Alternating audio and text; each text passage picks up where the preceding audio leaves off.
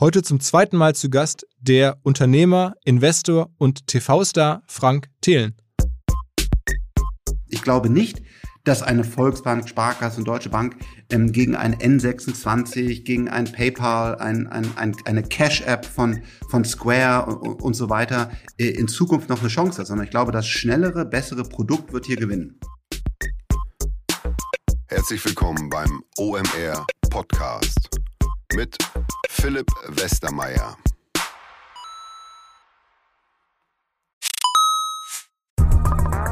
Weil die Kolleginnen und Kollegen von Instafo, also der Jobplattform für den Tech- und Sales-Bereich, von der ich hier schon häufiger berichtet habe, mittlerweile bei uns doch groß engagiert sind hier im Podcast. Ihr hört immer wieder hoffentlich von Instafo. Deswegen habe ich die Kollegen vor kurzem mal selber persönlich kennengelernt und war wirklich sehr angetan. Sie haben mir dazu erzählt, es gibt eine neue Finanzierungsrunde in die Firma. 10 Millionen werden da investiert. Das ganze Thema wird also immer relevanter. Daher nochmal hier mit Nachdruck der Hinweis. Wer Menschen sucht im Bereich Tech und Sales, denkt an Instafo. Die haben da scheinbar wirklich eine neue magische Soße gefunden, wo sie über ihre Plattform ein automatisiertes Matchmaking zwischen Arbeitnehmer und Arbeitgeber ermöglichen und das ist im direkten Marktvergleich dreimal effektiver, was die Quote von Bewerbung zu Einstellung angeht. Hilft natürlich auch, dass sie bereits über 100.000 passende Talentprofile auf der Plattform haben und dass man sehr, sehr schnell ins Gespräch kommt. Innerhalb von 48 Stunden bewerben sich die ersten Talente bei den Arbeitgebern oder man kann sogar als Arbeitgeber einer vorselektierten Gruppe an Talenten aktiv eine Nachricht schicken oder sie zum Chatten einladen, um sich noch schneller kennenzulernen und zu prüfen, könnte das passen. Also nicht nur ich und die Geldgeber offensichtlich glauben an Instafo, sondern auch mittlerweile über 1800 Firmen, darunter O2, RTL, HelloFresh, MyPoster, viele, viele weitere. Instafo ist auf OMR Reviews bestbewertet 4,8 Sterne in der Kategorie Recruiting Plattform. Firmen, die nun Instafo ausprobieren möchten, sehr gerne. Ihr spart außerdem 500 Euro auf die erste Besetzung, wenn ihr euch anmeldet über Instafo mit Doppel-F, instafo.com slash OMR. Zurück zum Podcast. Jetzt kommt die ganz große Reise durch die Digital- und Politikwelt mit Frank Thelen.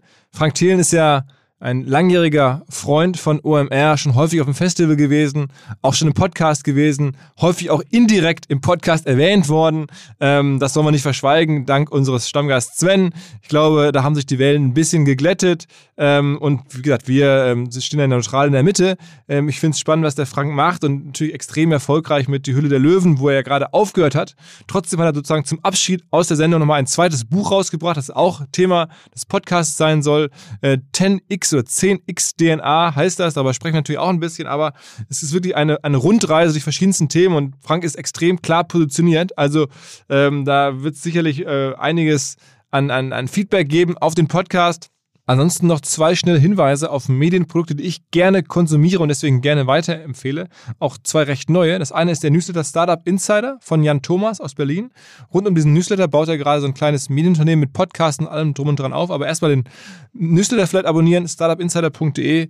Ähm, hat man jeden Morgen den ganzen relevanten Kram in seiner Inbox, echt hilfreich. Und zweitens, mein langjähriger Partner Christian Bützer, der hat mir ganz, ganz am Anfang von OMR geholfen, die allerersten Events auszurichten und ähm, ist dann nach einigen Jahren äh, in die USA gewechselt und war für Adobe tätig, ist jetzt im Hauptjob bei LinkedIn Product Manager und so eine Art Außenminister auch, also führt immer so die deutschen Reisegruppen, äh, die im Silicon Valley ankommen, durch die Gegend und zeigt ihnen so ein bisschen, erklärt ihnen so ein bisschen da die, die ganze Landschaft und hat einfach ein super Netzwerk. Rund um San Francisco, Silicon Valley kennt er jeden, vor allen Dingen jeden Deutschen so ungefähr. Und da gibt es echt absurde deutsche Erfolgsgeschichten von Firmen oder von Menschen, von denen man noch nie gehört hat oder ganz selten gehört hat. Und das haben wir jetzt nach meinem langjährigen Zureden in einen Podcast gepackt, den der Christian natürlich macht. Der heißt OMR Silicon Valley Update und ist hörenswert. Und dann gibt es natürlich überall, wo es Podcasts gibt, einfach nach Silicon Valley Update suchen. Könnte das, was man sonst hier bei OMR hört, gut ergänzen, denke ich. In dem Sinne, jetzt aber rein in den Podcast mit Frank Thelen. Was? Moin Frank. Moin. Ähm, erzähl mal, es war ja doch ein bisschen überraschend vor, wann war es, einem halben Jahr die Ankündigung offiziell, du hörst auf bei DRDL. Ähm, ja, gut, gut überraschend. Ich, ich, für mich war es natürlich eine längere Geschichte intern. Ich wollte, wollte eigentlich schon länger, äh, länger raus, weil auf der einen Seite bin ich unendlich dankbar, toll, was ich da erleben durfte und war ja, war ja ein unfassbarer Erfolg. Ähm, auf der anderen Seite hat es mich aber auch immer wieder zurück in, in meine Technik gezogen. Und ähm, ja, deswegen habe ich so seit der, seit der fünften Staffel äh, im Hintergrund schon gesprochen und gesagt, hey, gibt es nicht auch einen guten Ersatz für mich und so. Und dann habe ich noch eine Staffel gemacht. Und äh, ja, bin jetzt bin super dankbar für diese Zeit, äh, wo ich sehr viel lernen durfte, natürlich ein tolles Netzwerk aufgebaut habe und so weiter. Freue mich aber jetzt auch wieder äh, zurück in die Technik zu gehen. Okay, ähm, wie viel wie viel Arbeitszeit war das denn so? Also, muss ich das vorstellen, so ein Monat im Jahr oder mehr? Viel mehr. Ähm, das ist ja genau auch die Herausforderung. Äh, das ist ja eben eine echte Show. Das heißt, ähm, du hast nicht nur irgendwie da die die was waren das, zwölf, nachher 15, 16 Tage im Studio, sondern du hast ja dazu auch noch ähm, die ganzen Startups. Das heißt, du, du, du musst dann erstmal mit allen eine Due Diligence starten. Das sind sehr viele auf einmal. Es werden ja gar nicht alle Deals durchgezogen, aber du musst dir alle eine ernsthafte Due Diligence machen.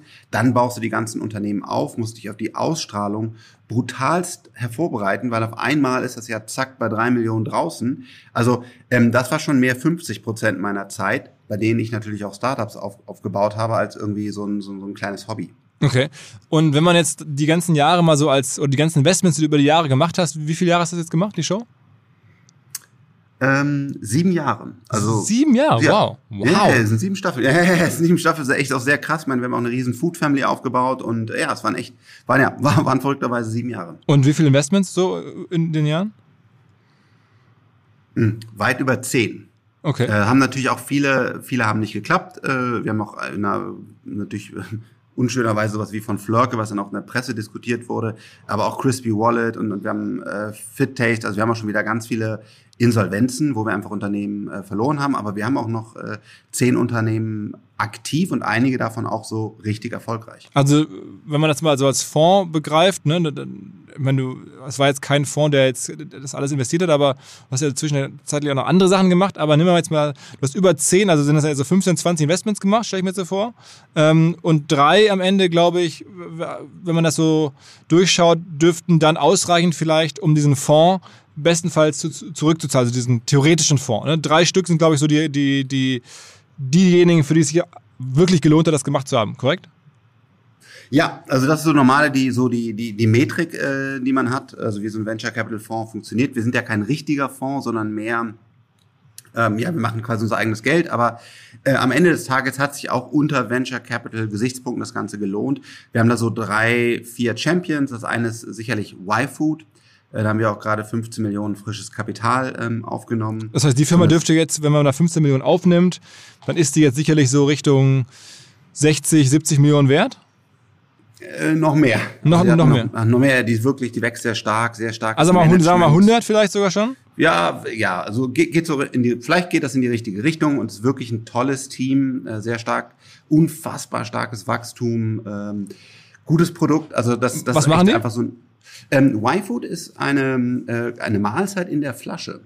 Das heißt, du, äh, du hast wirklich alles das, was du brauchst, äh, in verschiedenen Geschmacksrichtungen, vor allen Dingen äh, lecker, hast du wirklich ähm, ja, in, in der einen Flasche oder im Riegel und kannst dann quasi dich sehr praktisch ernähren. Okay. Und das Zweite, was glaube ich ähm, auch ganz gut war, was ich immer wieder in Verbindung mit der Show und dir auch lese, ist Ankerkraut. Ne? Ja, Ankerkraut äh, auch sehr, sehr, sehr erfolgreich, ähm, mussten auch nie eine Finanzierungsrunde machen, weil sie einfach so profitabel von, von vornherein waren. Sind jetzt überall im Einzelhandel, aber auch super stark auf Amazon, in mhm. eigenen Stores. Auch eine echte, echte Erfolgsstory. Und halt Little Lunch. Und wie viel Umsatz macht Ankerkraut? Äh, das muss Stefan und Anne sagen, aber äh, also auch schon äh, sehr deutlich zweistellig. So, okay, also ich will noch ein bisschen so versuchen, hier so ein paar Metriken äh, zusammenzubasteln. Ja, ja, ja, also sagen wir mal so, die jetzt, sagen wir mal, die machen jetzt irgendwie 15 Millionen Umsatz, dann sind die das doppelte Wert, 30 äh, mehr, mehr. Okay. Aber ja. Okay, also sagen wir mal, ich, ich bin jetzt mal wirklich ganz holzschnittartig, sag mal, die sind jetzt 50 Millionen wert. Ähm, ja. Dann nehmen wir als nächstes Little Lunch. Äh, das ist eine Suppen, äh, Fertigsuppen sozusagen, die dann auch über die äh, Supermärkte verkauft werden. Ähm, da bist du auch recht früh rein, ne? Ja, da sind wir absolut. Das war mega, mega Seed. Also wir hatten irgendwie gefühlt 100 Suppen verkauft. Wir haben es dann mit Judith Williams aufgebaut. Und äh, das ist heute auch in, in jedem Edeka, Rewe, äh, Real, was auch immer, äh, sind die verfügbar. Online super stark, ist eine super starke Marke. Ja, die sind also auch ungefähr so groß wie Ankerkraut. Also jetzt sagen wir mal wieder ganz großzügig auch 50 Millionen. Nein, da könnte man jetzt, da könnte man jetzt die, die Also in die Richtung, das müssen, wir müssen die Gründer immer sagen, was, und, aber genau, es ist sicherlich alles so, das sind so die richtigen Ballparks, würde man sagen. Ja, also wir sind da durchaus großzügig. Ich will ja einfach nochmal so die, die Schlagzeile kreieren. Am Ende hast du vielleicht aus drei Investments, wenn man die alle zusammen addiert, diese drei Firmen, dann sind das vielleicht sogar einen Wert geschaffen von, von 200 Millionen in Summe. Das wäre das wär schon mal eine Bilanz, wo man sagt, okay, ich habe das sieben Jahre gemacht, habe da auch natürlich auch Geld investiert. Irgendwie, aber wir reden, glaube ich, äh, gerade über alles vielleicht von, von einigen Millionen. Ähm, bei dir jetzt am Ende sind es irgendwie 200 Millionen wert. Diese Firmen, davon gehören dir dann im Schnitt jeweils so, weiß ich nicht, 10 Prozent oder sowas? 15 Prozent, 20 Prozent? Äh, Im Schnitt muss ich jetzt ausrechnen, etwas über 15 Prozent. Also wir haben an Ankerkraut 20, an Little Lunch 23 und an Y-Food irgendwas um 10, glaube ich. Das steht ja um. Ja, aber, aber sagen wir mal wirklich, jetzt nehmen wir mal diese 200, dann, dann, dann wären das ja 30 Millionen, äh, die du da an Unternehmenswert zumindest jetzt sozusagen ne, auf dem Papier erarbeitet hättest und äh, investiert hättest oder, oder erschaffen hättest über die Investments und das ja mit einem deutlich kleineren Einsatz. Also insofern, wenn man das mal als Bilanz sieht, das haben wir jetzt nicht abgesprochen, sondern ich wollte es selber jetzt mal so mir gerade vor Augen führen, ähm, dann ist es doch echt zufriedenstellend, oder? Ja, also, also ist ein gutes Ergebnis. Wir haben halt das Glück oder Pech, dass unser, unser Technologiebereich äh, vielleicht noch mal besser läuft. Äh, also deswegen ganz, ganz klar, also ein ganz, ganz tolles Ergebnis auch. Bin, bin sehr happy. Wir konnten echt gute Dinge, Dinge aufbauen. Also unterm Strich, ja, ist es, ist es positiv gelaufen, aber wenn du beim im Technologiebereich, über den wir vielleicht gleich noch sprechen, frühphasig an der richtigen Technologie dabei bist, dann sind da natürlich nochmal andere Multiples im Spiel.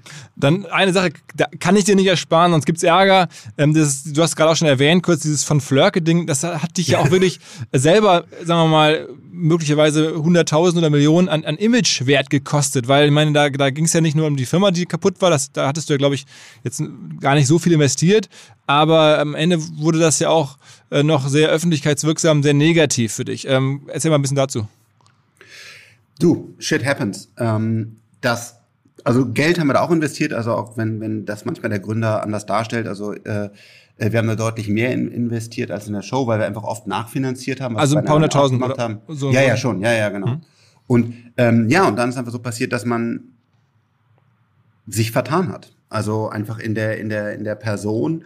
Und äh, dann gab es auf einmal halt diese, diese, hat er da mit, mit Leuten zusammengearbeitet, die man, mit denen man nicht gerne zusammenarbeitet. Dann hat er völlig unabgestimmt auf einmal harten Alkohol zu Discountpreisen verkauft und dann, klar, da ist das Ding auch in die, in die Brüche gegangen.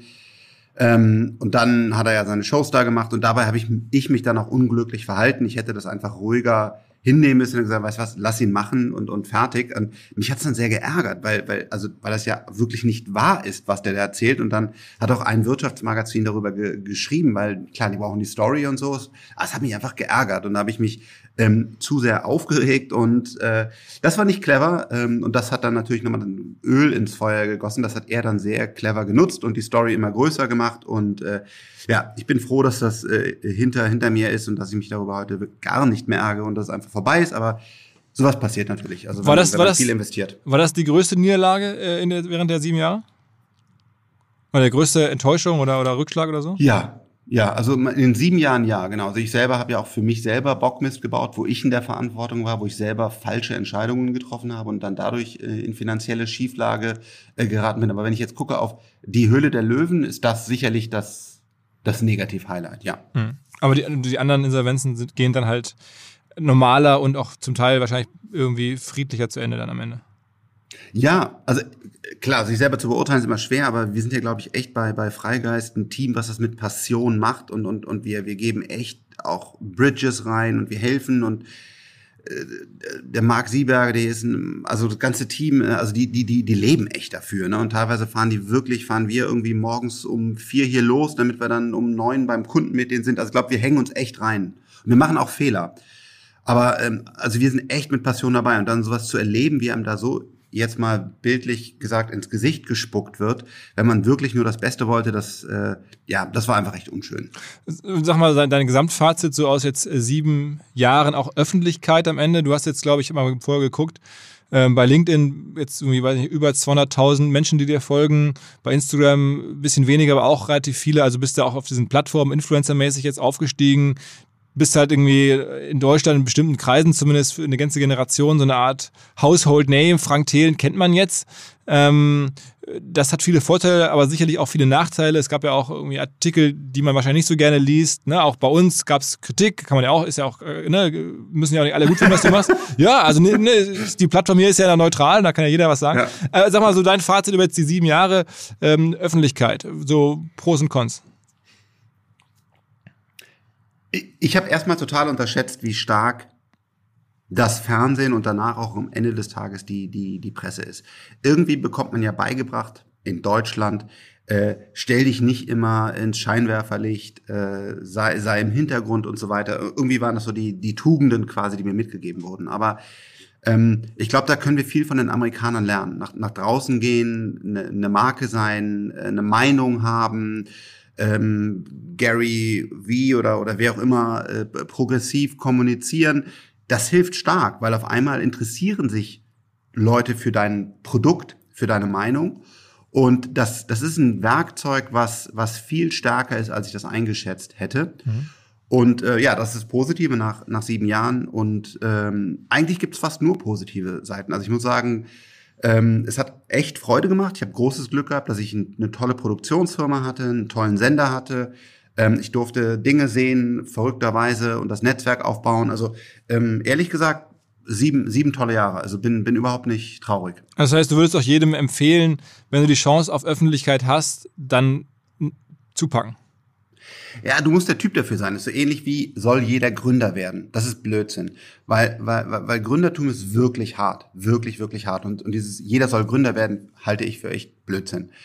Wenn du der Typ bist, der das kann, der dann auch mal ab kann, dass du halt eben mal kritisiert wirst, äh, weil das die die die Fläche äh, bietest du ja, sonst würde ja auch so, so ein Sven nicht ständig über mich herziehen. Das macht er nicht aus sachlichem Hintergrund, sondern weil sich das einfach gut klickt. Das hat er auch gelernt. Äh, wenn du mit sowas klarkommst, dann glaube ich, ist es eine gute Bühne, aber du musst halt auch damit rechnen, dass du auch mal Gegenwind bekommst. Aber, aber das hat, also das hat, du konntest auch bei all den, über all die Jahre einigermaßen ruhig schlafen. Es gab ja ne, nicht nur jetzt bei uns, sondern auch generell. also ja, ja ich frage es mal ganz ehrlich, weil das ist ja schon ähm, stark. Ne? Auch in, du hast Wirtschaftspresse gesagt und gerade im Social Media.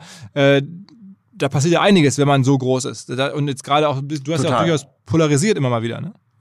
Ja, und ähm, ich meine dann die Gründerszene zum Beispiel total unterirdisch. Also man kann mich ja kritisieren, ja. Mhm. Aber die hat dann irgendein ein, ein Redakteur hat dann getitelt äh, irgendwie der so und so der der Startup-Branche. Den kannte ich gar nicht. Das war irgendwie so, ein, so eine so eine so eine Frau mit also unterirdisch, ja, irgendwie Michaela Schäfer oder sowas. Das fällt mir gerade wieder ein. Also mit so einem Mist am Anfang ärgerst du dich dann und rufst dann halt den Chefredakteur und sagst immer spinnst du oder auch bei euch wurden ja echt falsche Dinge über mich behauptet. Und ähm, ja, das habe ich gelernt, damit, damit einfach umzugehen. Das, das gehört dazu. Und vor allen Dingen hilft es, mit anderen Leuten zu sprechen, die im Rampenlicht stehen und sagen, hey Frank, ich war auf der Titelseite als der und der. Und dann sage ich, hey, das kann nicht sein. Sagt ihr doch, die haben es einfach so gespinnt im Manager-Magazin oder was auch immer. Und das war der Titel dann so und so. Also ich bin da sogar ehrlich, ehrlich gesagt noch gut weggekommen. Und ähm, ja, bin, kann heute und konnte auch meistens echt gut schlafen. Haben denn die, diese Follower, ähm, die du da aufgebaut hast, meinst du, die haben jetzt auch für das, dein zukünftiges Leben als, als Tech-Investor ähm, eine Relevanz oder hilft dir das?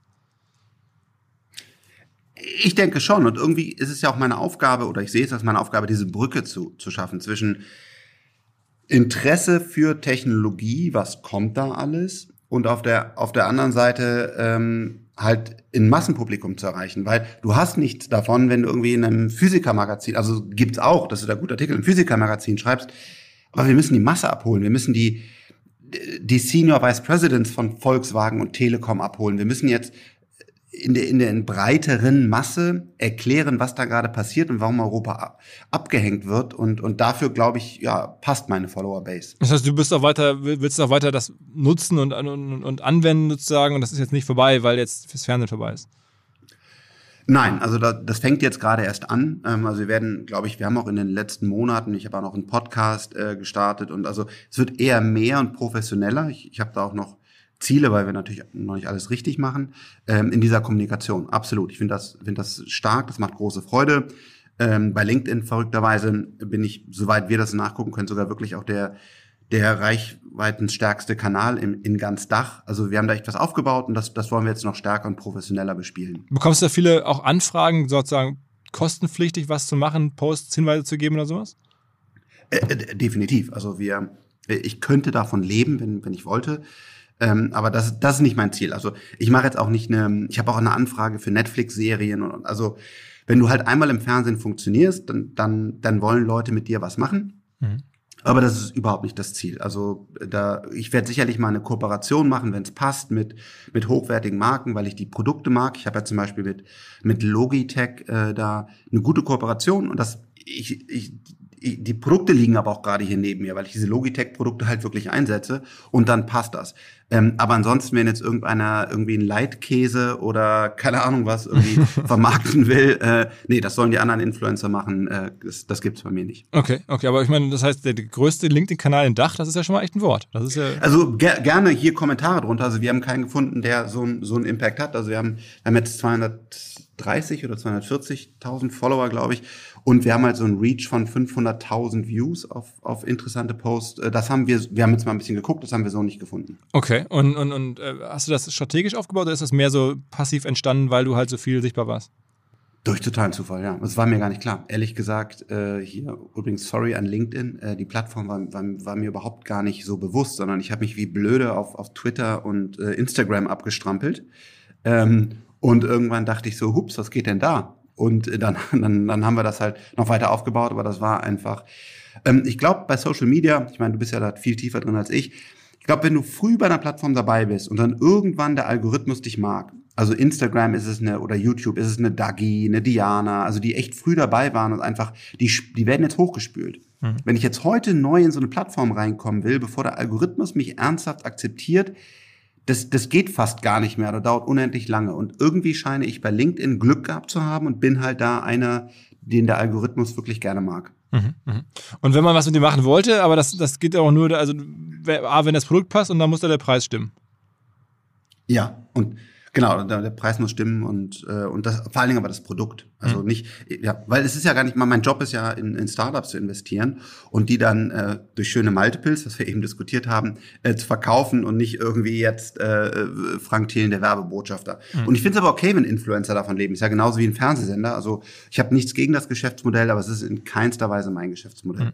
Na gut, aber immerhin, also wenn das jetzt wirklich auch, auch wenn es, sagen wir mal, von dem, was ich jetzt gerade geschätzt habe, vielleicht 30 Prozent zu luftig und alles ist halt noch noch nur Buchgeld, das Investments darf man nicht vergessen, die hast du jetzt auch noch nicht verkauft oder die haben die, haben die Gründer noch nicht verkauft. Also ähm, insofern diese 200 Millionen, lass es auch nur 150 sein, aber wie viel auch immer das jetzt in den Büchern wert sein mag, ähm, das ist ja schon mal echt. Ähm ja, Achtung, davon habe ich ja nur äh, gewisse Prozent. Das genau, haben wir, haben wir genau. Das, das sind durchgerechnet vielleicht dann 15 Prozent, ne? Dann, dann wenn es jetzt. Genau 150 sind, dann, dann reden wir hier über irgendwas zwischen 20 und 30 Millionen, die du dir da zurück investiert hast ähm, aus der Show ähm, über sieben Jahre. Ähm, das kann man, ich werde, bin sicher, da gibt es auch andere Investoren, die in den sieben Jahren noch bessere Investments gemacht haben und noch mehr Geld verdient haben. Es gibt wahrscheinlich viele, die weniger haben.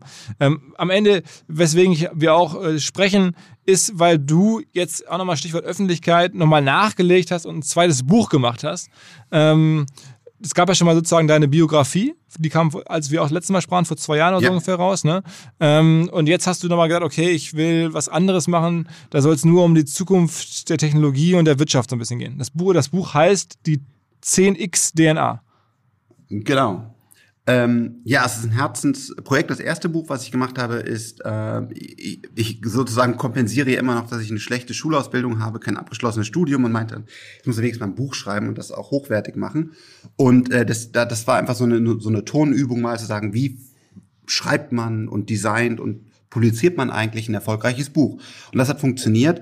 Äh, wir waren zwölf Wochen äh, Spiegel-Bestseller und zwar, glaube ich, auch ein ganz, ganz gutes Buch. Aber es war auch leichte Literatur. Es war irgendwie viel meine Story und so weiter. Also vielleicht ganz interessant, aber schon auch leichte, leichte unterhaltende Literatur. Mhm.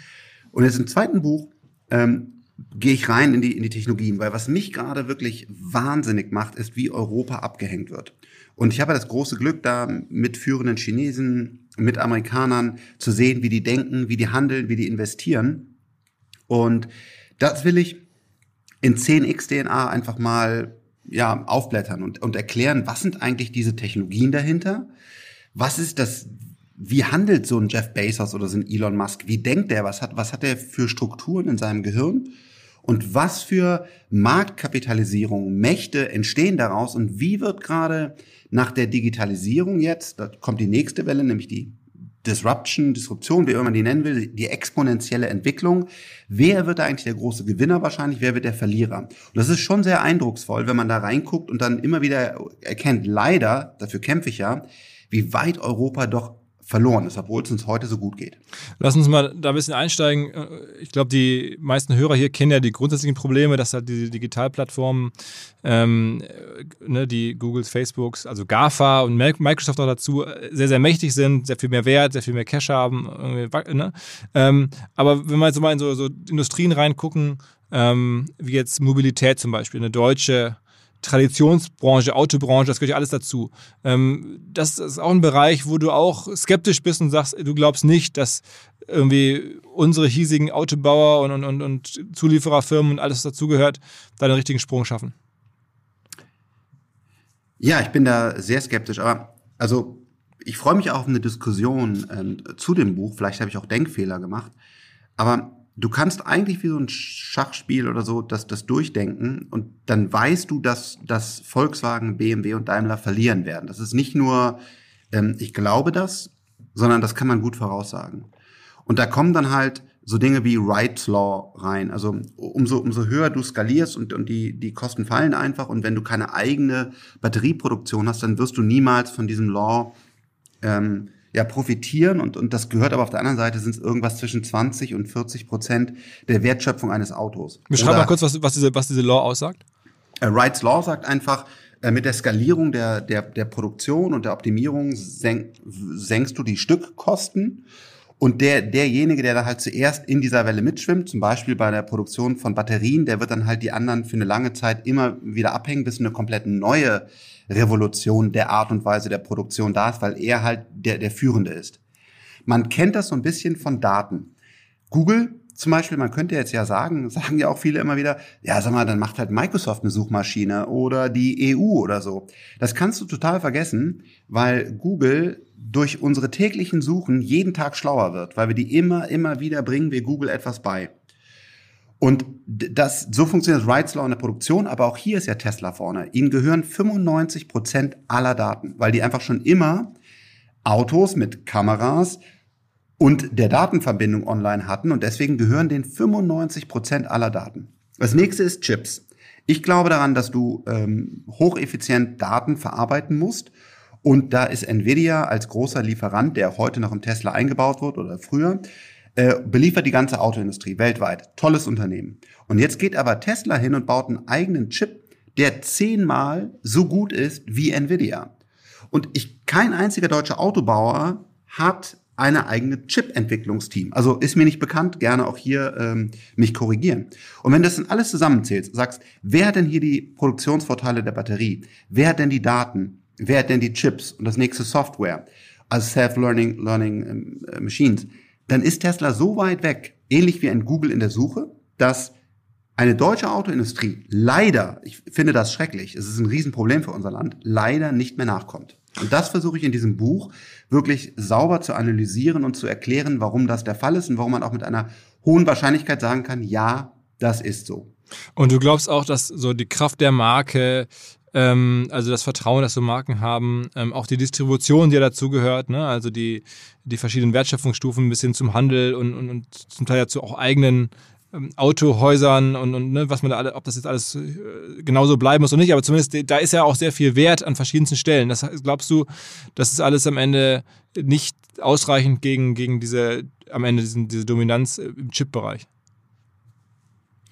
Nee, der ist kein Wert. Ähm, du würdest sagen, der ist ein Wert, wenn diese Marke in Zukunft irgendwas kann. Also, aber wenn du sagst, ein, der eine verkauft Pferdekutschen und der andere verkauft halt, sage ich jetzt mal, einen modernen Benziner.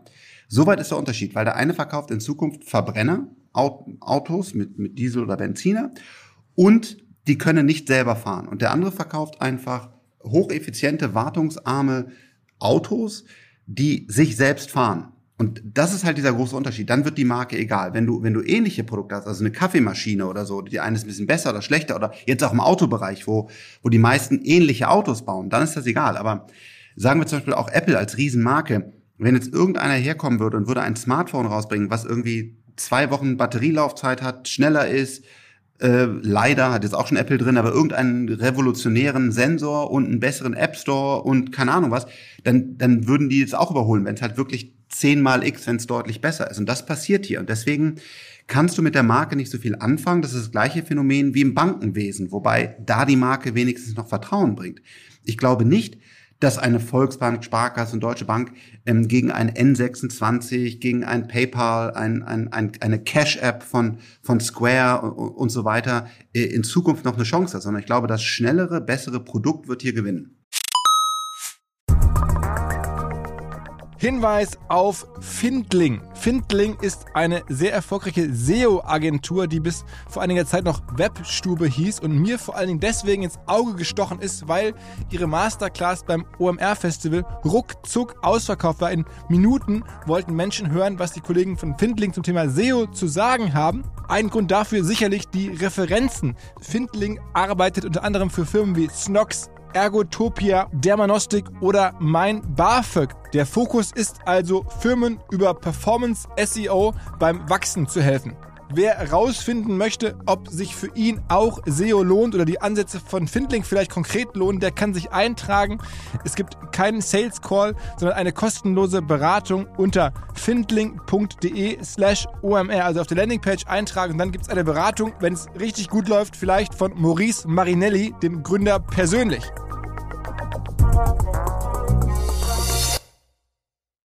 Zurück zum Podcast. Also sagen wir jetzt mal nochmal zurück zum Auto, weil ich da durch Zufall jetzt selber ähm, äh, Elektroauto fahre. Du ja, glaube ich, Auto fährst Tesla. Ich fahre Audi. Ähm, und da generell, weil ich da nah dran bin an den Kollegen von Audi, bekomme ich halt mit, wie, wie stark die auch dieses ganze Thema Elektro und Elektrifizierung jetzt sozusagen ähm, sich vorgenommen haben ich muss sagen, also gerade auch wenn ich jetzt bei so Kumpels, wo ich mit dem Tesla mitgefahren bin, ähm, finde ich das jetzt so von der Verarbeitung her und von allem so schon ganz cool. Die Marke ist auch ganz cool, aber ich würde dann tatsächlich jetzt lieber mein Audi fahren. Ne? Den finde ich dann noch besser so vom Ganzen, auch vom Modell her. Ähm, und der ist auch elektrisch. Und ich meine, das ist, die Firma ist ja da auf dem Weg. Also warum sollten die, wenn diese Produkte dann doch wieder so ähnlich sind vom Gefühl her, warum sollten die dann nicht doch gegen Tesla mithalten können? Weil du sagst, die Produktion des Autos, für mich kann das dann nur aus der Produktion heraus sich erklären. Denn das Endprodukt, was ich dann sozusagen unterm Hintern habe, äh, und das habe ich jetzt mal so als ne, so N gleich zwei, ein Tesla, ein Audi, verglichen, würde ich sagen, ach, da bleibt ja Audi. Also die Reichweite ist ja schon mal, ich weiß jetzt nicht, welchen Tesla du getestet hast gegen welchen Audi, aber ähm, also die Reichweite ist ja selbst heute schon ein, ein Riesenunterschied. Ähm, dann der, der Autopilot äh, seit einer Woche, der jetzt draußen ist, der äh, von, von, von Tesla, das ist schon mal eine andere, völlig andere Hausnummer. Aber das ist auch egal. Heutzutage ist der Unterschied da noch nicht riesengroß. Du musst halt gucken, was passiert in den nächsten drei, vier Jahren. Und ähm, du brauchst halt eine Batterieproduktion, die wirklich günstig ist. Und du brauchst eine Batterieforschung, die dann sagt, wie schaffst du denn, dass die Batterie auch mal über 1000 Kilometer fährt? Und vielleicht bist du noch tiefer in Audi drin. Ich würde mich ja sehr freuen, wenn das so ist. Ähm, das gibt es in Deutschland nicht. Es mhm. gibt auch keine eigene Batteriemanufaktur, also eine große Produktion in, in, äh, in Europa, außer Northvolt, die, die das machen. Aber die sind halt nicht in der deutschen Autoindustrie. Mhm. Ähm, und das ist das Problem. Und wenn du sagst, ich wüsste auch nicht, welcher Chip entwickelt wird oder, oder welche, welche Software jetzt im, im Self-Driving da wirklich äh, aus Deutschland führend ist. Freue mich, wenn das anders ist, aber ich glaube, das alles addiert wird dazu führen, dass das Tesla dann leider sehr weit weg vom Markt ist. Mhm. Also am Ende ist es ja, also also ich kenne mich damit auch zu wenig aus und habe mich da noch nicht darauf vorbereitet im Detail. Ich kann es nur als, als Endkunde am Ende sagen, wo ich die beiden Produkte mal erlebt habe, ähm, dass ich da, äh, da, erstmal jetzt keinen Unterschied erkenne in dem Maße, dass, dass jetzt die Marke oder auch die, die Details das, das nicht doch noch entscheiden könnten, dass man da nicht noch eine Chance hätte. Aber wie ich sehe diese, diese Produktionsseite halt auch zu wenig. Mein Gefühl ist nur, diese Firmen, also die deutschen Firmen, haben halt zumindest auch sehr viel Kapital und bei Tesla ist es ja immer so ein bisschen hin und her. Ne? Also ähm, wie viel Liquidität Sorry, ist da? Die haben 8 Milliarden aktuell Cash auf der Bank. Aber auch einen, einen, einen erheblichen, also okay, ich bin da nicht tief genug, aber auch einen erheblichen Burn, ne? Also einen erheblichen Burn. Ähm, da sind ja auch nein, schon mal Tesla, nein, nein, nein, nein, nein, Tesla ist profitabel. Mhm. Also du bist auf also jeden Fall. Ich bin auch kein Anlageberater hier, also über das mhm. geht um geht's mir gar nicht. Aber das ist ja auch genau dieses, dieses Sommer ist nochmal. Und ich würde mich ja sehr, sehr freuen, wenn wir ein starkes Volkswagen haben. Dann würde ich in die Hände klatschen. äh, hier auch die Einladung, wenn ich der Aufsichtsrat werden soll, also sonst was. Also ich kenn das ja alles. Hier, weißt du, ich, ich bin ja pro deutsche Autoindustrie, das versteht man auch manchmal falsch. Nur ich versuche halt die Augen zu öffnen. Und äh, genau dieses, was man dann in deutschen Handelsmagazinen oder Wirtschaftsmagazinen teilweise sieht, ja, ist Tesla denn pleite? Nee, also die haben acht, also alles, was, was ich weiß, ist, dass die acht Milliarden aktuell Cash haben, dass die profitabel sind und dass die so kostengünstig produzieren äh, in China wie kein anderer. Das ist meine Informationsfaktenlage. Mhm. Und da, das wird dann halt so ein bisschen vermischt, ne? wie ja, die werden jetzt wahrscheinlich pleite gehen. Also das, das ist einfach nicht der Fall. Und deswegen möchte ich, dass wir eher aufwachen und halt noch mehr Gas geben. Mhm. Naja, also im Moment sind die Mengen ja noch auch deutlich andere, weswegen also Liquidität heute und, und sagen wir mal, ich, ich denke, das ist so ein bisschen so wie vielleicht auch im, im Printbereich, sag ich mal, da wo ja auch die Zeitschriften schnell totgesagt wurden, aber die Cashflows sind ja über lange Zeit planbar. Natürlich schrumpft das, aber halt nicht von heute auf morgen und du kannst halt mit einem Lineal planen, wie viel Liquidität dir auch ein schrumpfender Zeitungsverlag noch in den nächsten Jahren reinspielen wird. Ähm, und daran das ist sozusagen eine viel bessere Liquiditätsplanung, als wenn du halt einen relativ kleinen Output hast und immer gucken musst, kannst du noch neue, also kannst du sozusagen noch, noch weiter dich über die Börse finanzieren. Da ist ja der Cashflow viel geiler. Und bei diesen riesigen Firmen, äh, VW und sonst was, ähm, da ist ja einfach noch sehr, sehr lange klar, dass die noch auch ihre Kernprodukte trotz allem verkaufen können und damit immer wieder neue Liquidität bekommen, um halt Sachen machen zu können. Ne? Also sei es nun äh, vielleicht Sachen aufzukaufen oder, oder selber zu entwickeln. Ähm, deswegen bin ich ich, bin dann immer so ein bisschen skeptisch, wenn es halt so, so, so, so, so deutlich wird, nach dem Motto, ey, das, die haben gar keine Chance und das ist so deutlich äh, schlechter. Also ähm, ich, ich, ich bin ja Tesla am ehesten auch wirklich noch Fan von der Marke. Also wenn ich das Auto selber sehe, dann finde ich das so irgendwie ganz okay und auch ganz cool, aber es haut mir nicht vom Hocker. Was ich geil finde, ist halt die Marke. Ne? Da muss man sagen, da haben die auch mit dem ganzen Wahnsinn von Elon Musk halt eine tolle Marke aufgebaut. Aber äh, da sagst du ja selber, eine Marke ist halt nur ein Teil des, des Spiels. Und ähm, wenn die, Ma insofern also ähm, warte das mal ab, warte das mal ab. Genau, ähm, wir werden in zwei Jahren, wir können ja alle zwei Jahre jetzt sozusagen einen Podcast machen. Ja. Und dann, dann sage ich dir voraus, dass du sagen wirst, oh Frank, du hattest wirklich recht. Okay. Ich, und ich hoffe nicht, also ich hoffe, ich hatte Unrecht. Aber, aber vielleicht bist du dann ja auch bis dahin dann VW-Aufsichtsrat und dann, dann musst ja. du auf jeden Fall was ganz anderes sagen. Nein, das ist ja der Punkt. Deswegen will mich auch vielleicht gar keiner im Aufsichtsrat haben und deswegen bin ich ja auch je, aus jeder Partei ausgestiegen. Ähm, das, das habe ich mir wirklich durch, durch meine, meine, meine Euros, die ich, die ich habe, ähm, verdient. Ich, ich lasse mir sowas nicht mehr. Nee. Also ich werde nicht VW oder der CDU oder der FDP oder wem auch immer nach dem Mund reden. Ich bin unabhängig, ich äh, rede frei Schnauze und das ist wirklich das höchste Gut, was ich habe. Und deswegen wahrscheinlich habe ich auch keine Chance, in einen VW-Aufsichtsrat zu kommen. Wobei, du bist ja auch schon mit, sagen wir mal, mit einigen Politikern immer mal wieder so enger als mit anderen. Das heißt, also wo du das gerade ansprichst, man nimmt schon so ein bisschen wahr, eine gewisse Nähe, da sagen wir wahrscheinlich auch rein regional mit Christian Lindner, ähm, ist, glaube ich, ne, da ja. eine gewisse Connection. Er ist, glaube ich, in, in, in der Nähe da in. in, in äh, Nö, er lebt ja in Berlin. Aber wir haben eine geistige Nähe, also würde ich jetzt sagen. Und wir haben auch äh, sicherlich eine, ja, oder eine Freundschaft. Äh, ich finde Christian einfach super. Er ist ein guter Typ, versteht die Themen, aber genauso auch mit, mit Doro Bär äh, komme ich, komm ich sehr gut klar. Äh, Thomas Jatzombeck, also es gibt einfach ein paar, äh, also Politiker, die ich, äh, die ich äh, äh, gut finde und mit denen ja spreche ich einfach so direkt und, und privat sozusagen, aber nicht jetzt, weil ich jetzt Mitglied der CDU oder FDP bin. Und es gibt auch äh, ja auch Parteien, die ich natürlich neben AfD und, und die Linke äh, sind natürlich beide unwählbar. Ähm, gibt es aber auch, was die SPD gerade veranstaltet oder so, das ist halt unterirdisch. Das ist halt nicht wählbar. Was und, meinst du das, genau? Ja, also wie die, also wenn man sich zum Beispiel Kevin Kühnert da anhört und sagt, ja, der will jetzt irgendwie zurück, äh, also die, die ganzen Konzerne sollten alle Staatskonzerne werden und enteignet werden und so. Das ist schon, das geht auch schon, also, also erstens, die Geschichte hat gezeigt, das führt nicht zu guten Produkten und zu einem stabilen Land und zu einem Erfolg. Ähm, aber ich muss auch sagen, das ist ein Gedankengut, das ist mir einfach wirklich fremd mhm. und fern. Also am Ende, glaube ich, sei das Argument ist ja, ähm, dass einfach äh, der Staat wahrscheinlich wirklich nicht der bessere Unternehmer ist. Ne? Ich glaube, der Beweis ist erbracht ähm, und das, das, das ist, glaube ich, der, der, der Kern, weswegen ich das auch innerlich, da, da gebe ich dir recht, da, da glaube ich sogar behaupten zu dürfen, dass, dass Sven, äh, unser ne, beliebter Stammgast, da auch äh, voll auf, wir beide total gern haben. Ja, ja, voll, auf, voll, auf, voll auf Linie ist. Äh, der würde auch sagen, das glaube ich, darf man verraten, dass er auch sagt, also der Staat ist auf jeden Fall mal der schlechte Unternehmer ähm, und das macht gar keinen Sinn, da jetzt irgendwie so den Staat unternehmerisch irgendwie äh, zu beteiligen. Ähm, aber okay, also das ist, das ansonsten bei den Grünen, die waren ja nun äh, lange Jahre bis jetzt vor Corona ganz stark. Gibt es da auch jemanden, den du favorisierst oder weniger?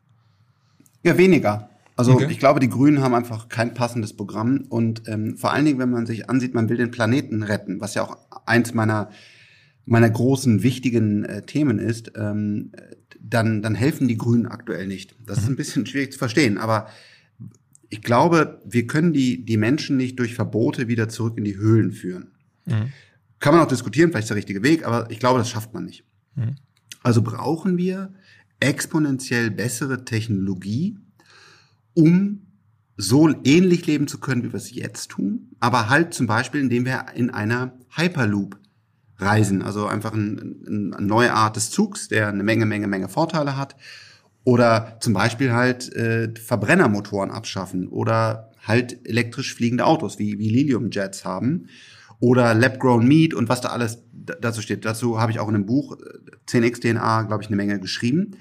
Und das sehe ich bei den Grünen nicht. Also mhm. Äh, kein grünen Politiker, den ich jemals getroffen habe, hat mir gesagt, ey Frank, das ist ja total toll, dass ihr diese Hyperloop da baut. Ich mache mich jetzt stark dafür, äh, dass wir da mal ein Netz aufbauen oder so oder oder oder Kraftblock. Wir haben wir haben einen Energiespeicher, der der zu 80 Prozent aus recyceltem Material besteht, unendlich viele Ladezyklen hat. Das hilft der Umwelt, aber da ruft mich auch kein Grüner an und sagt, Frank, kann ich dir mal helfen? Mhm. Ich glaube, die Antwort ist Technologie und die, die Grünen kommen halt aus der alten Welt, die auch gut war, da haben sie gute Impulse gesetzt, nämlich nehmt wieder weniger Plastik und so weiter. Wobei gegen Atomenergie zu sein, war schon wieder nicht mehr so clever. Mhm. Atomenergie ist langfristig der falsche Weg, aber heutzutage vor allen Dingen moderne Atomenergie, wie sie Bill Gates ja fertig entwickelt hat, ist das Beste, was wir als Brückentechnologie gegen den Klimawandel tun können. Es gibt einfach nichts Besseres. Keiner, kein Physiker, sonst was Techniker konnte mir jemals irgendwas anderes erklären. Und deswegen aus diesem ganzen Gemengelage, glaube ich, passt dieses grüne, einfache Bild nicht mehr, sondern wir brauchen jetzt Technologie und ein wirklich tiefes Verständnis von, von Physik, Chemie und, und den Dingen. Und das sehe ich bei den Grünen nicht. Okay. Also auch da, ich bin ja ganz überrascht. Äh, auch ich, ich glaube, ich höre hier Sven Schmidt reden. Der hat ja nun auch irgendwie vor ein paar Monaten auch schon mal irgendwie klar gesagt, irgendwie zumindest zwischenzeitlich muss Atomkraft wieder ran. Äh, alles andere macht noch weniger Sinn. Das ist ein bisschen, was du, was du auch gerade sagst. Langfristig sicherlich nicht, aber äh, zwischen, Zwischenlösung vielleicht doch äh, Atomkraft. Interessant. Habe ich ja vor zwei, vor zwei Jahren publiziert. Wahrscheinlich hat das Sven das gelesen. ich glaube, das würde er. Ich, glaube, ich, ich bin da, das, bin ich, da bin ich skeptisch, aber man weiß nicht. Man weiß nicht. Okay, ähm, sag mal nochmal abschließend zu diesem Mobilitätskomplex. Ähm, eines der Investments, bei dem du auch immer mit genannt wirst und das, das äh, wahrscheinlich eines deiner, deiner spannendsten ist, ist, ist, ist ähm, eine, eine, eine ja, Flugtechnologiefirma Lilium. Sag mal ein paar Worte dazu. Ja, Lilium Aviation, ähm, ein unfassbar starkes Gründerteam aus München. Die haben um Daniel Wiegand, das ist der Hauptkonstrukteur äh, mit seinen Co-Foundern äh, dieses Konzept, das hat einfach gesagt, wie kann ich auf der grünen Wiese ähm, elektrisch fliegen? Und gar nicht quasi, was haben wir heute, sondern wie, was kann ich heute machen? Was könnte ich machen, wenn ich neu starte? Und dabei hat er den, eher diesen Lilium Jet entwickelt, der vertikal startet und landet und dann im Transitionsflug zum Gleiter wird. Und das ist extrem wichtig, weil du damit ganz effizient fliegen kannst. Und deswegen fliegt auch so ein Lilium Jet 300 äh, Kilometer weit und 300 kmh schnell und ähm, ist deswegen weit weg von allem anderen, weil halt quasi nicht in diesem Dauerdrohnbetrieb oder wie man den nennen will, sondern er startet zwar vertikal und landet vertikal, gibt dann aber einen Gleitflug und da arbeiten mittlerweile über 500 ähm, Personen dran und das ist ja wirklich einfach mal endlich wieder was richtig hoffentlich richtig Großes ähm, aus Europa, was dann auch weltweit Impact haben kann. Wie wird denn da am Ende das Geschäftsmodell sein? Also werden die dann einfach produziert und dann kaufen andere Firmen die ein oder was, was ist denn da das Modell? Äh, nein, das Modell ist, ähm, dass, dass, dass Lilium Aviation äh, wirklich einen reisen lässt. Also wir haben auch schon so eine, so eine Demo sozusagen von dieser App. Also haben wir eine App, die, wo ich dann halt meine, meine Reise buche und wir selber äh, bieten dann die Reise von A nach B an und mhm. wir verkaufen keine Flugzeuge. Okay, okay. Also das heißt wirklich äh, am Ende eine Reise oder Travel auf ganz andere Art und Weise. Ja, also erstmal natürlich CO2-neutral, wenn man grüne Energie tankt, was, was unser Plan ist. Äh, super leise, äh, ja, keine, keine Emissionen für die, für die Leute, sehr sicher, sehr schnell und vor allen Dingen auch alleine, wenn man sieht, wie viel CO2 verbraucht wird, um Straßen zu bauen, ist es bitte da nochmal Fakten checken, aber ich glaube, das ist wirklich sogar Nummer eins weltweit oder Nummer zwei, was, was an CO2 ausgestoßen wird vom ganzen Straßenbau. Abgesehen davon, die Diskussion verstehe ich ja auch, wenn ich eine Bahnlinie äh, irgendwie durch den Wald ziehe oder so, das ist, muss, muss auch mal fairerweise diskutiert werden. Und das ist hier alles nicht mehr nötig, sondern man kann wirklich einfach über die Luft, die es ja gibt, effizienter als ein Auto reisen und kann dann nur an den jeweiligen Stellen landen. Das ist schon ja echt ein Gamechanger. Und, und wie viele Menschen passen dann da rein? Ähm, ja, das, was wir jetzt vorgestellt haben, ist, dass da fünf Menschen äh, mit, mit reisen, aber natürlich am Ende des Tages also das ist das erste Produkt der Firma und äh, das, das es gibt ja auch Wettbewerbe. Also wenn wenn das Konzept, wenn man zeigt, dass es so funktioniert, kann man natürlich auch größere äh, Flugzeuge damit bauen. Ähm, da wird es dann auch kleine und groß und alles geben. Es wird dann ein Markt wie ein Auto, also so wie wie wie ich heute einen Fiat Panda bis bis zu einer großen Limousine oder einem Bus habe. Ähm, wenn, wenn wir das schaffen, und ich gehe davon aus, dass Linium das schafft, zu zeigen, dass das wirklich effizient und sicher funktioniert, dann ist das eine, ein ein Reisebaustein wie ein, ein Fahrrad, wie ein Auto oder wie heutzutage ein, ein, ein, großer, ein großes Reiseflugzeug und, und wird, wird eine ähnlich große Industrie werden. Aber das heißt, ihr wollt dann trotzdem die ganze Wertschöpfungskette, weil wenn ich das so höre, hätte ich jetzt immer gedacht, dass ihr das produziert und kauften halt andere Firmen sozusagen bei euch die Produkte ein und machen dann da irgendwelche Strecken auf oder, oder, oder irgendwie verkaufen die an Endkunden. Also ja, ich glaube auch, das, das wird sich oftmals ändern. Muss nicht bei jedem Produkt in jeder Industrie sein. Aber schau die Apple an. Warum sind die so erfolgreich? Ganz klar, die, die gehen auch gerade von Intel weg und die nächste Notebook-Generation wird die eigenen Prozessoren haben. Die haben ihre eigene Kameratechnologie, ihre eigene Audiotechnologie. Das gleiche übrigens bei Tesla. Extrem tief integriert. Die bauen sogar ihre eigenen Sitze. Die haben ihre eigene Ladeinfrastruktur. Die haben ihre eigene Software für Self-Driving und kaufen das nicht bei Nvidia ein. Da kannst du eine bessere Customer Experience generieren und, und, und auch eine höhere Wertschöpfung und Kontrolle. Also Tesla bietet ja sogar eigene Versicherungen an, weil die natürlich so viel Daten haben wie kein anderer. Und äh, diese Philosophie herrscht auch bei, bei Lilium, dass man sagt, man will einfach eine gute Experience für den, für den Kunden anbieten. Das muss man natürlich im Detail sehen. Wie tief geht man dann wirklich rein? Was kann man sich auch im ersten Schritt leisten? Was, was kann man überhaupt ja abliefern? Aber am Ende des Tages ähm, ist das die Überzeugung, dass wenn man, wenn man end-to-end -end den, den Kunden die beste Experience bieten will, dass man, dass man große Teile der Wertschöpfung äh, im Hause haben sollte. Okay, aber okay, das heißt, ihr geht da wirklich dann den, den ganzen Schritt und, und ähm, äh, ja, denkt dann da nicht nur eine Hardware produzieren oder, oder dann so Produkte produzieren, sondern wirklich in der gesamten Experience und wollt da gar nicht als, als Produzent auftreten, sondern mehr als Anbieter eines Komplettpakets. Genau, das ist die Philosophie. Jetzt, was dann wie genau wo announced wird, immer gerne, gerne Lilium ähm, auf Social Media und sonst äh, folgen. Die geben ja auch ständig Updates, was jetzt wieder geplant ist. Aber das, das wäre richtig. Das ist so die, die Grundphilosophie, äh, die wir da aktuell verfolgen. Und wann ist der Jungfernflug sozusagen, wo ich mal mitfliegen kann? Ja, der, das haben wir auch, glaube ich, 2025. Muss ich auch gleich gucken, was wir da genau wie, wie announcen. Das ist natürlich auch eine, eine Frage, das muss natürlich zertifiziert sein, was ja auch äh, sehr wichtig und richtig ist. Das, äh, das darf nicht abstürzen, das kannst nicht quasi eine Beta starten. Und äh, 2025 ist, sind die ersten Flüge mit, mit äh, Passagieren, mit den äh, Kunden geplant. Das heißt, du, selbst du bist noch nicht mal auf dem Hof damit rumgeflogen, sondern ähm, das hast, das hast, nee.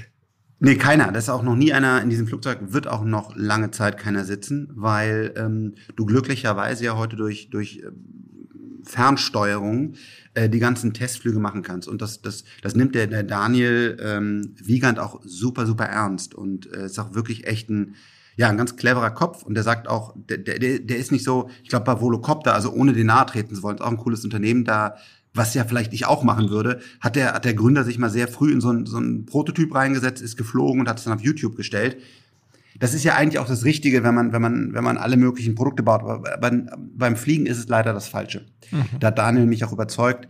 Da musst du wirklich von A bis Z alle Eventualitäten genau durchgetestet haben. Du musst genau wissen, wo kommt welche Schraube her da geht halt Sicherheit wirklich vor und, und äh, das, das macht das Unternehmen deswegen sehr, sehr, sehr stringent. Also es wäre auch der Super-GAU, wenn dann irgendwie nachher, weiß ich nicht, äh, TV-Investor oder TV-Star Frank Thelen mit äh, Flugzeug oder weiß ich nicht, bei Probeflug verunglückt. Das wäre natürlich, also nicht nur, äh, hoffentlich dann, äh, wäre das natürlich nee. dramatisch, dann auch für die Firma wäre es natürlich dann das Ende wahrscheinlich. Ähm, also hören wir da auf, darüber zu reden. Ähm, oder wobei, eine Sache da ist ja wirklich krass. Die Finanzierungsrunden, wir haben ja gerade ein bisschen gesprochen über die über die Firmen äh, aus der TV-Show. Bei Lilium sind wir mittlerweile auf einem anderen Niveau angekommen. Was da jetzt an Geld investiert wurde, das ist ja auch schon sagen wir mal, in Europa selten gesehen. Ne? Also wie war die letzte mhm. Runde? 250 Millionen?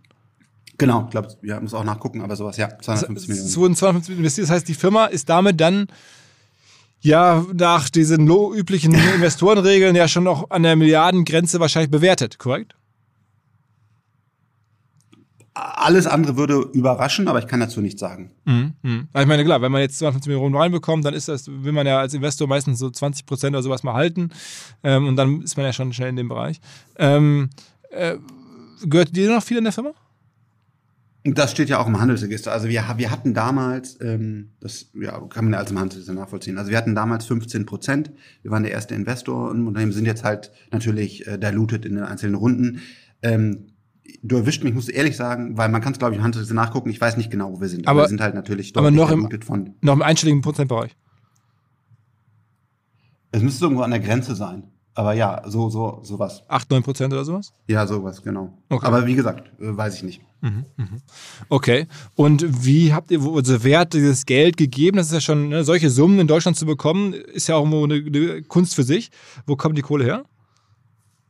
Ähm, ja, also die, die Kohle kommt, kommt einerseits äh, vom Prinz Max, also dem äh, einer der Prinzen von, äh, von Liechtenstein, ähm, den wir da echt für das Projekt äh, begeistern konnten. Dann äh, ist Atomico, äh, Niklas Sennström, mit dem wir Gründer von Skype. Ja, genau, der, der in Wunderlist äh, auch investiert war, äh, seinem Atomico Fund und ähm, dann Tencent, ähm, das ist vielleicht hier noch gar nicht so bekannt, aber Tencent ist halt ein Chinese, der ähnliches, man könnte jetzt sehr plakativ sagen, wie das Facebook aus, aus den USA.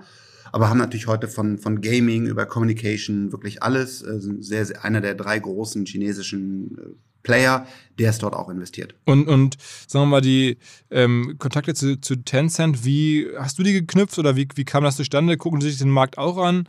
Ähm, wie, wie kommt man dann zusammen Investment? Äh, Tencent Kam nicht von mir, äh, kam, äh, kam von dem Team und äh, die haben, glaube ich, erkannt einfach Tencent, welche, ja, welches Potenzial da drin steckt, haben dann sich sehr genau angesehen, ähm, wie weit das vom Wettbewerb weg ist, was, was das Team da entwickelt hat. Und dann haben sie sich äh, entschlossen zu investieren. Mhm, mhm. Okay. Lass noch mal ein anderes, ähm, vielleicht Themensegment reingehen. Du hast ja dein Buch auch geclustert nach sozusagen ähm, gewissen Themensegmenten, in denen du Veränderungen erwartest. Ähm, Mobilität ist eins. Ähm, über, über Food haben wir schon ein bisschen gesprochen, also weil du ja auch so viele ne, Food-Startups hast aus der Fernsehzeit. Aber generell erwartest du in diesem ganzen Bereich Ernährung auch große Veränderungen. Es geht nicht so weiter. Ähm, auch, auch hier jetzt nochmal zu den Grünen zurück. Vielleicht habe ich auch was verpasst, aber auch noch keine großen Antworten von denen gesehen. Ähm, ich selber liebe mein Steak. Aber ich muss fairerweise sagen, das ist einfach nicht mehr okay von mir, Steak zu essen, zumindest in größeren Mengen. Denn äh, die Belastung für unsere Umwelt ist, ist, ist einfach katastrophal. Und deswegen gibt es hier sowas wie Beyond Meat und, und viele andere Dinge, Lab-Grown Meat. Und da gehe ich in dem Buch äh, drauf ein und, und sage, wo stehen wir da gerade? Ähm, Farming in the City und was da alles für Themen gibt, ist extrem wichtig weil wir einfach sonst unseren Raubbau, unseren Planeten weiter betreiben. Und wir müssen uns da, da, auch wenn das erstmal komisch ist, ja, das, was soll denn hier dieses Beyond Meat oder soll ich jetzt Grillen essen oder keine Ahnung was, da werden wir uns dran gewöhnen müssen. Und, und ehrlich gesagt ist es auch sogar gesünder für uns. Also weil, wenn du es dir, dir ansiehst, äh, dann, dann ist es gute Inhaltsstoffe, ja. Und wir werden einfach gute Ernährung haben, wir werden frische Ernährung haben und, und aber halt völlig andere Wege, um, um keinen, um den Raubbau an unserem äh, wunderbaren Planeten äh, zu stoppen oder auf jeden Fall deutlich zu reduzieren. Mhm. Es gibt ja auch so Vertical Farming und da ist jetzt einiges los in dem Segment. Also ähm, ja. Äh, bist du da mit Investments dabei? Also ab, ab ja, absolut. Ja, ja, das ist auf jeden Fall genau. Das ist ein Thema, was, äh, was, was, was wir sehr, sehr äh, genau, also immer wieder mit Gründern sprechen. Bisher haben wir da noch nichts vorzustellen, vielleicht in den nächsten Wochen. Ähm, das sind alles Themen, die wir uns an, anschauen. Auch hier gerne bei, bei Freigeist melden, also von, von, von Lab-Grown Meat über über Robotics in dem Bereich, über, über, über genau Farming in the City. Äh, also wir schauen uns das wirklich, das, das, das nehmen wir sehr ernst, das Thema. Neuer Partner hier im Podcast und zwar Rabot Charge. Rabot Charge gilt als Vorreiter in Deutschland in Sachen dynamische Stromtarife und zählt zu den am schnellsten wachsenden Energieversorgern überhaupt in Deutschland. Das Ganze funktioniert am Ende so, es gibt eine Rabot Charge App und dann kann man halt sehen, was gerade Strom kostet und kann dann zum Beispiel automatisch einprogrammieren, bis wann sein E-Auto geladen werden soll. Und dann guckt halt Rabot Charge, wann ziehen sie den Strom, wann ist der günstig. Die kaufen jedes Mal tagesaktuell Strom an der Strom Börse ein. Allerdings nur 100% zertifizierten Ökostrom mit CO2-Optimierung. Man kann also über diese App alles im Blick behalten und im Zweifel nachsteuern oder man setzt einfach darauf, dass Ökostrom aus nachhaltigen Energien in Zukunft immer günstiger werden wird und dass Rabot Charge dann automatisch auch immer günstiger einkaufen kann. Wer Rabot Charge kennenlernen möchte, es gibt einen Gutscheincode für Neukunden bis Ende diesen Jahres und zwar monatlich jeweils 4,99 Euro Rabatt für die ersten sechs Monate. Der Gutscheincode lautet RabotXOMR. RabotXOMR. Alle Infos auch auf rabot-charge.de. Rabot R-A-B-O-T-charge.de.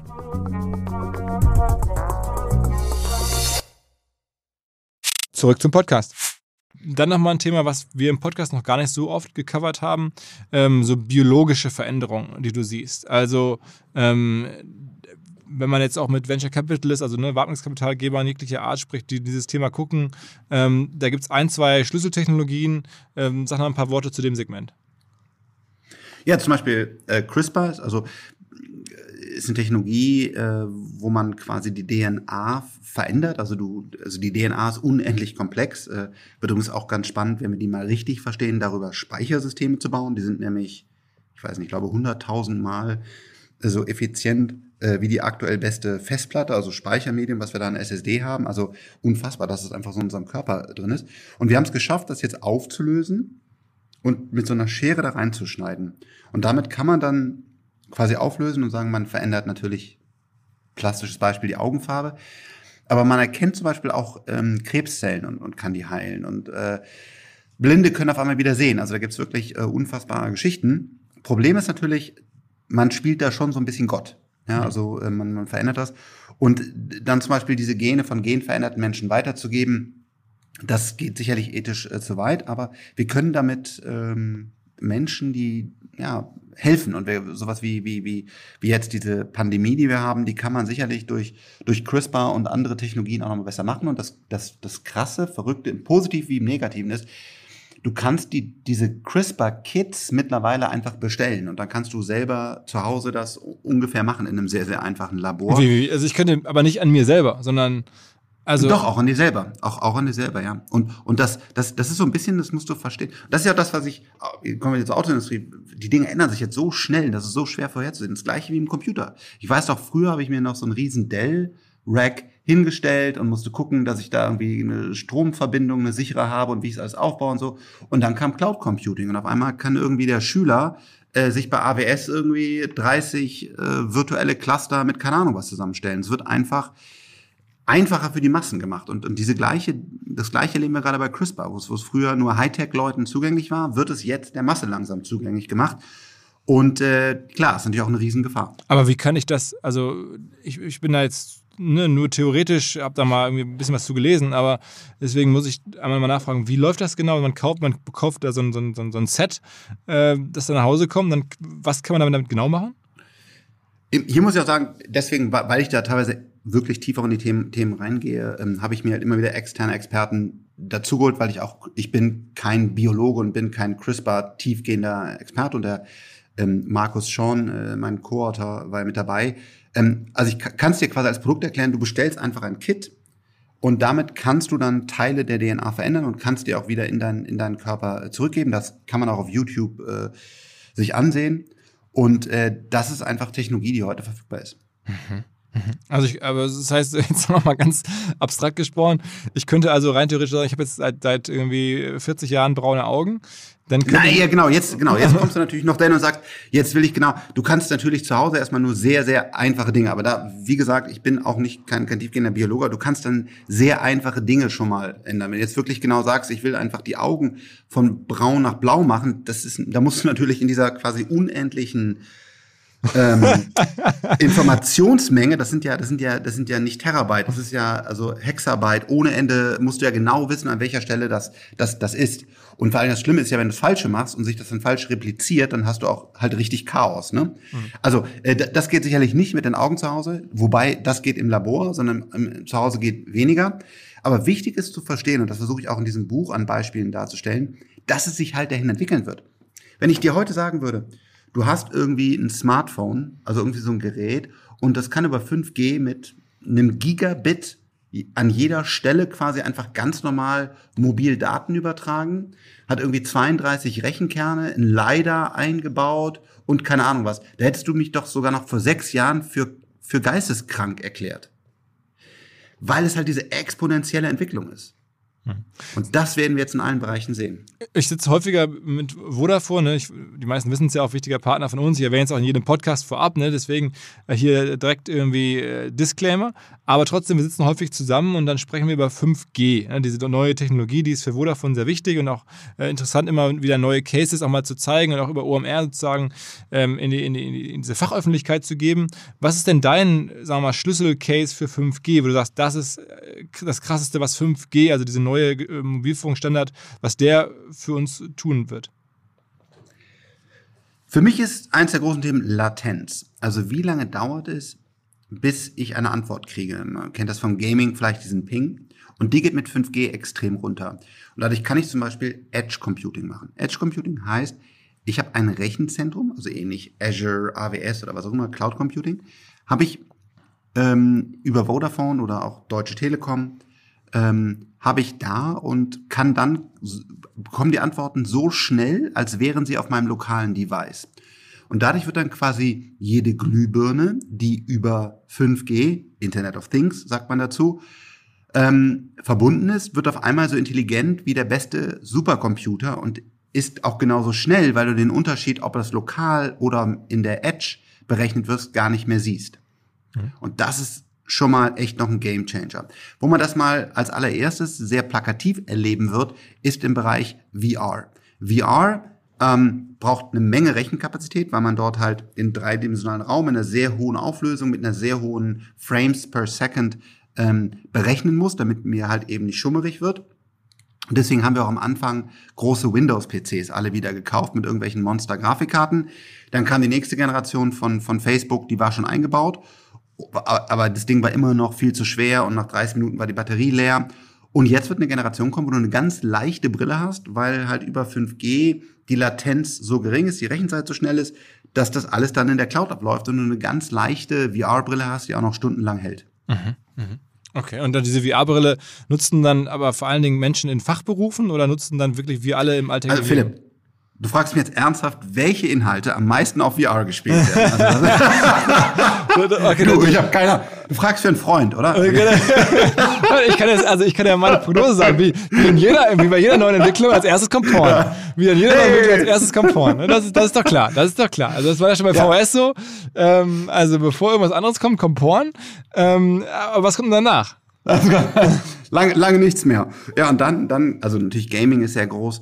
Ähm, ja, und dann, also VR im Business, guck mal, wichtig ist halt zu unterscheiden, was ich auch wieder in einem Buch sage, AR und VR, weil es auch, auch so oft verwechselt wird. AR ist halt, du fügst halt Augmented Reality, du fügst, du fügst halt der echten Realität irgendwas hinzu. Du sagst zum Beispiel, das ist die Schraube, die muss jetzt da rein. Oder das ist der Kunde so und so. Da schreibst du quasi in die echte Welt virtuell daneben. Das sehe ich im Businessbereich stärker. VR ist, wenn du in eine komplette eigene Welt tauchst, die nichts mit der echten Welt zu tun hat. So, und da gibt's natürlich die Anwendung Porn, da gibt's die Anwendung Spiele, da gibt's die Anwendung vielleicht virtuell Häuser oder Produkte zu besichten, das sich zu erleben, das wird es auch geben, aber also AR, diese andere Technologie, sehe ich deutlich mehr im, im, im Business-Bereich schneller wachsen. VR wird es auch geben, aber halt im begrenzten Bereich. Es wird hauptsächlich echt Fun, Entertainment werden, weil du einfach wie in der Netflix-Serie heute auch. Du willst mal abschalten, in eine andere Welt tauchen und das, da, da ist natürlich dann irgendwann der, der, der 2D-Fernseher oder auch der 3D-Fernseher, der sich ja nie durchgesetzt hat, ist halt einfach echt schlecht gegen diese andere Experience, sobald sie dann gut wird. Sag noch mal vielleicht ein paar Worte dazu, warum das Buch 10x DNA genannt hast, weil es ähm, dieses 10x hat ja für dich eine besondere Bedeutung. Das geht ja, glaube ich, darum, dieses, dieses ähm, äh, massive Wachstum, das du in allen Bereichen siehst, so diese Veränderungen, das ist nicht linear, sondern sozusagen ähm, ja, aggressiver, schneller, explosionsartiger ähm, äh, auszudrücken. Ja, also ähm, heutzutage, ähm, und ehrlich gesagt, als ich das Buch angefangen habe äh, zu schreiben, habe ich auch gedacht, das kommt von Google, ähm, weil, weil die Gründer dort mal eine sehr berühmte Präsentation gehalten haben, gesagt haben, wir müssen alles zehnmal besser machen. Also nicht, bitte sag mir nicht, wie, wie ich die Cloud oder sowas irgendwie zwei bis drei Prozent besser mache, sondern sag mir, wie ich sie zehnmal besser mache. Und egal, wie verrückt das erstmal klingt, das ist möglich und teilweise sogar einfacher. Ähm, wo es aber wirklich herkommt, ist aus der ersten Mondlandung, aus, der, aus dem Team, was, was, ähm, was die Aufgabe von der Politik damals interessanterweise bekommen hat, lande auf dem Mond. Und dazu musstest du 10x machen, weil es gab nicht mal Mikrocontroller, es gab gar nichts. Und da war ein Deutscher in dem Team und der hat diese, das erfunden quasi, die Gedanken, hat, hat, ist in die einzelnen Teams reingegangen und hat gesagt, hey, ähm, ihr müsst 10x, müsst ihr das besser machen. Und daraus ist dann auch zum Beispiel sowas wie Intel entstanden, ähm, daraus sind ganz viele äh, moderne Software-Tools entstanden, weil die, weil die einfach auf den Mond fliegen mussten. Und dadurch ist dann entstanden diese 10x-Denke, also und haben es ja dann auch geschafft. Und dadurch sind dann ganz viele Ingenieure entstanden, die auf dem Mond ja gelandet sind und wussten, ey, wir können die Welt verändern, wir können 10x machen. Und das war der Startpunkt für das heutige Silicon Valley. Mhm. Also äh, am Ende deutlich, also nicht nur ein bisschen größer denken, sondern, sondern so krass größer denken, dass man in ganz neue Spiele reinkommt eigentlich. Guck mal heute, wir, wir sagen, wir wollen zu Recht die Umwelt schonen und, und wir wollen, wir, wir investieren deswegen in, in die Bahn. Mhm. Die Bahn ist entwickelt worden 1822 und es ist bis, da, bis heute die gleiche Technologie. Klar, da ist der Zug ein bisschen anders, aber am Ende des Tages ist es ziemlich gleich geblieben. 1822. Wir trauen uns aber nicht, das ist irgendwie nicht in unseren Genen drin, deswegen auch DNA, mal 10x zu springen. Warum bauen wir denn keine Hyperloop? Die fährt 1000 kmh, die verbraucht viel weniger Energie. Die kann an jeder Milchkanne halten, weil du einfache Pots ausklinken kannst und du musst nicht jahrzehntelang darüber diskutieren, ob jenes Dorf denn jetzt ein ICE-Haltepunkt wird oder nicht. Und wenn du da mal logisch drauf guckst, sagst du einfach, ey, das macht gar keinen Sinn, dass wir noch eine Bahnstrecke weiter so viel Geld reinstecken, sondern lass uns doch jetzt bitte mal 10x springen und eine Hyperloop bauen in Europa. Hat nur Vorteile. Warum tun wir halt nicht? Ja, wa wa aber warum? Äh, weil es unsere, unsere geistige Beschränktheit ist, weil wir, weil, wir, weil wir nicht so denken. Wenn du einen Jack Ma, einen, einen Elon Musk, einen Jeff Bezos dir anguckst, auch einen Mark Zuckerberg bei allen politischen Herausforderungen, die Jungs trauen sich das. Die Jungs springen dahin. Die, die, die haben erlebt, dass das gut ist. Auch ein Tencent. Wir in Deutschland haben das so nicht erlebt. Und äh, deswegen denken die Politiker und die DAX-CEOs nicht so, die meisten zumindestens. Und deswegen auch liegt mir dieses Buch so am Herzen, weil ich das damit genau transferieren möchte, diesen Impuls setzen möchte und sage, hey, traut euch, macht 10x, es funktioniert. Hm. Und deswegen genau, warum machen wir keinen Hyperloop? Sehr gute Frage. Hm. Aber ich meine, gibt es jetzt ja, gibt es in den USA viele Hyperloops? Ja, also gut, die, die bohren ja schon Tunnel dafür und, und die, die haben auch schon größere Teststrecken, aber man muss auch sagen, wir haben ja glücklicherweise echt gute Ingenieure.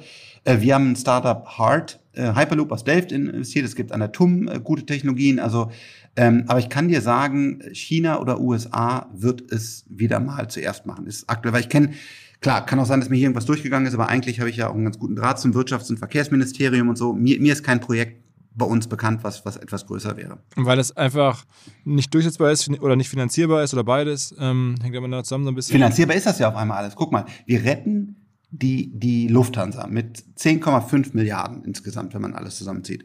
Und, und jetzt Lufthansa hin oder her, aber da, also es gibt ja auch Gründe, warum andere vielleicht noch besser dann durch die Krise laufen. Ähm, und da haben wir das Geld so.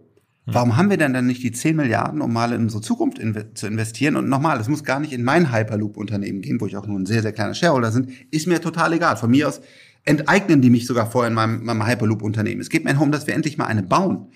Und ja, das sehe ich nicht. Also Geld ist da. Das Geld ist da, aber ich glaube, die, die Vision und der Mut fehlt, weil du siehst ja irgendwie, ich glaube, Six hat 1,5 Milliarden eben mal so, glaube ich, vom Bund bekommen. Als Kredit, also, ne? Als Kredit. Ja, als Kredit, ja. Ja gut, aber als, ich nehme es ich nehm's auch gerne als Kredit. Gib, also wenn hier, wenn, wenn einer jetzt, wenn Peter Altmaier zuhört, lieber Peter, ähm, ich nehme auch 10 Milliarden Kredit. Gar kein Problem, weil ich brauche nur einfach irgendwas zwischen 10 bis 20 Milliarden, um das Netz aufzubauen. Also und das wird sich ja dann auch total rechnen, weil du hast dann, du hast ja dann eine der besten äh, Transportation-Angebote auf der Welt. Äh, nicht nur für Personen, sondern auch für Waren. Ähm, stell dir vor, irgendwie äh, Paris, keine Ahnung was, Bonn oder sonst was oder Berlin äh, irgendwie äh, innerhalb von, keine Ahnung wie Minuten. Ähm, das würde sich ja total schnell rechnen. Es hat halt nur keiner den Mut, ins Risiko zu gehen und das Kapital bereitzustellen. Hm. Also das heißt, am Ende ist ein politisches Problem, dass, dass, die, dass die Politiker oder die Verantwortlichen zumindest ähm, das nicht, ja, das Geld dafür. Das ist ein Mindset-Problem. Deswegen habe ich auch den Untertitel gewählt, das Mindset der Zukunft. Hm. Deswegen macht ein Elon Musk das mit den Raketen oder ein Jeff Bezos mit seinen Elektrovans. Das ist ein Mindset-Problem.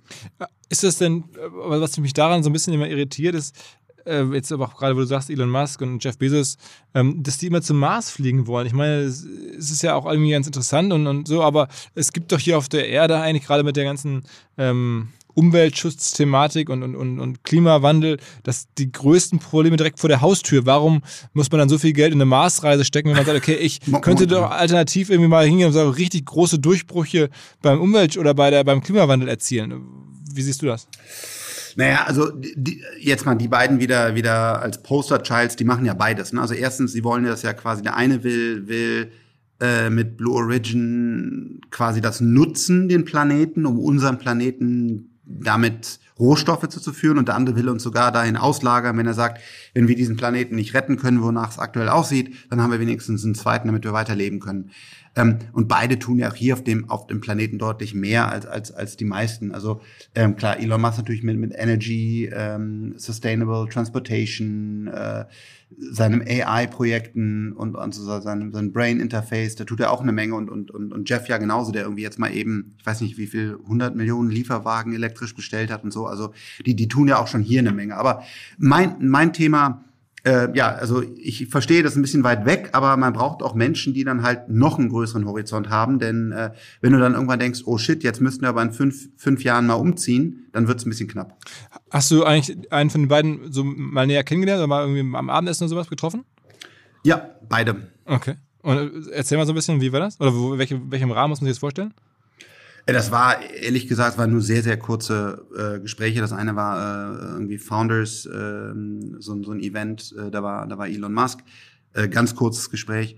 Und äh, das andere Mal habe ich bei Axel Springer, äh, auch nochmal vielen, vielen Dank, äh, von Matthias Döpfner, ein ganz, ganz tolles Event, wo äh, so waren. Da konnte ich ihn äh, so, weiß nicht, fünf Minuten, sechs Minuten mit ihm mal wirklich quatschen, auch über, über Lilium Aviation. Und da merkst du halt direkt, der Typ ist halt einfach brillant. Also der geht halt sofort rein, wollte wissen, wie ist der Thrust von, von unseren Engines, äh, wie ist die Payload, äh, also wie ist die Energy Density von den Batterien und so. Also äh, so, so, so ein Gespräch okay. hat man halt selten mit einem mit einem DAX-CEO, muss ich fairerweise sagen. Das heißt, der, der Jeff Bezos hat sofort dann auch operativ da die richtigen Fragen gestellt bei so einer äh, ja, bei einer Nischenthematik sozusagen von vielen, die ihn ja sozusagen betreffen. Ja, es ist natürlich auch sein Thema so ein bisschen, weil er baut ja eine Raketenkampagne und ich glaube, der findet das alles gut. Aber ja, aber das, da merkst du einfach, das sind halt Ingenieure und die, die interessieren sich halt wirklich dafür. Und wir haben halt nicht den BWL-Background, sondern die haben den Technologie-Background, hm. die natürlich dann auch die BWL-Entscheidungen treffen und auch gutes Marketing machen. Aber das ist, glaube ich, echt der Unterschied. Ähm, dass wir zu viele äh, BWLer an, an wichtigen Positionen haben, anstatt Leute, die, die auch echt die Technologie beherrschen. Auch ein Mark Zuckerberg, der weiß ja, was er da, wie Software funktioniert. Und äh, das haben wir halt in deutschen Unternehmen zumindest deutlich seltener.